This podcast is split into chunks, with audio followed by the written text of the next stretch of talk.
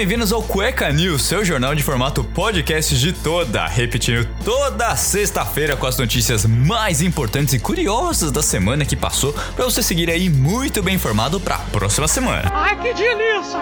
E começando mais um Cueca News dessa semana, temos algumas notícias realmente muito curiosas. A semana começou com Jair Bolsonaro ajuizando uma notícia crime contra o ministro Alexandre de Moraes do STF. Na ação, o questionamento principal foi o presidente continuar no inquérito das fake news, mesmo depois de conclusões da não criminalidade de Jair pela Polícia Federal. No entanto, outro ministro do STF, o Dias Toffoli, rejeitou o pedido. Mas se Bolsonaro não conseguiu com a corte, ele partiu para a próxima. Na quarta-feira, o presidente protocolou um pedido de investigação parecido na Procuradoria-Geral da República, mas também já enfrenta resistência. O Procurador-Geral da República, Augusto Aras, disse não estar disposto a solicitar a abertura de um inquérito contra o ministro Moraes.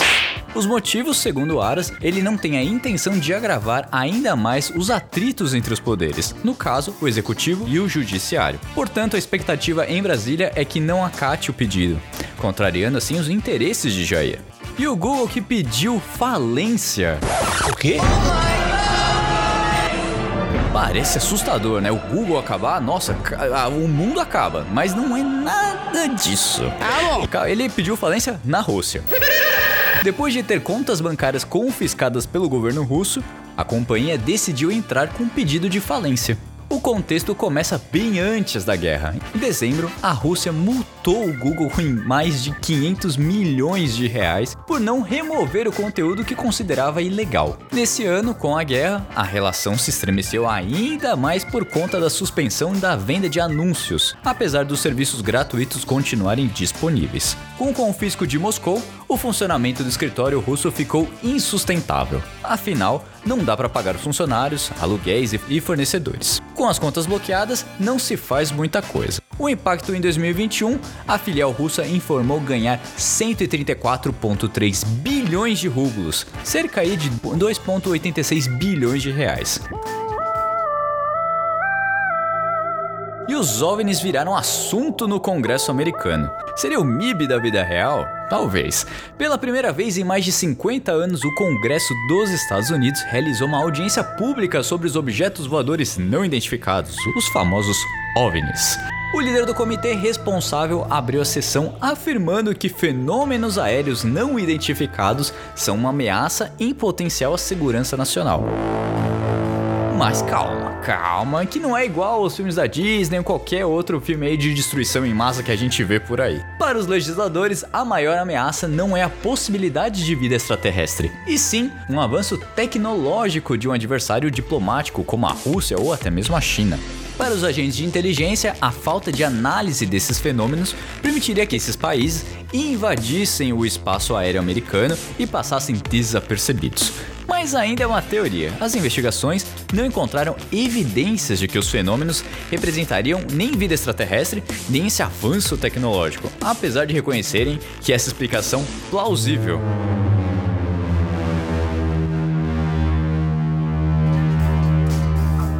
E chegamos na primeira grande privatização de Bolsonaro, a Eletrobras. Foi aprovado pelo Tribunal de Contas da União, na quarta-feira, o processo de privatização da Eletrobras, a estatal de energia brasileira. Praticamente, essa era a última etapa da análise e agora só faltam alguns trâmites burocráticos para que a oferta de ações vá ao mercado. O modelo escolhido foi a capitalização. Basicamente, serão ofertadas novas ações na bolsa, fazendo com que a União deixe de ser acionista controladora. Hoje a União tem cerca de 60% da capital elétrica. Feito o processo de participação, não passará de 45. Não existe uma data oficial para privatização até que ela aconteça, mas é claro que já há uma expectativa. A operação deve acontecer até no máximo agosto. Quanto essa operação deve movimentar? Acreditam-se que algo em torno de 67 bilhões de reais ao longo dos próximos anos, sendo 25,3 bilhões vão para o caixa do governo. Os impactos para o consumidor é esperado um alívio na conta de luz de até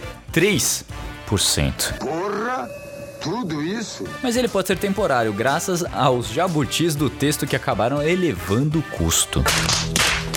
E nessa semana, como eu havia falado no Cueca News da semana passada, teve até neve no Brasil. Pois é, em São José dos Ausentes, no Rio Grande do Sul, quem se ausentou nessa semana parece ter sido o sol a sensação térmica de menos 20 graus na quarta-feira. A grande maioria dos brasileiros começou a enfrentar um frio inexplicável essa semana. E a notícia que pegou muita gente desprevenido foi que ninguém sabe se nasceu na semana passada, ou se nasceu ontem, ou se nasceu anteontem, ninguém sabe, mas dizem que o filho da Rihanna nasceu. E aí, será que nasceu ou não nasceu? Tá todo mundo querendo saber.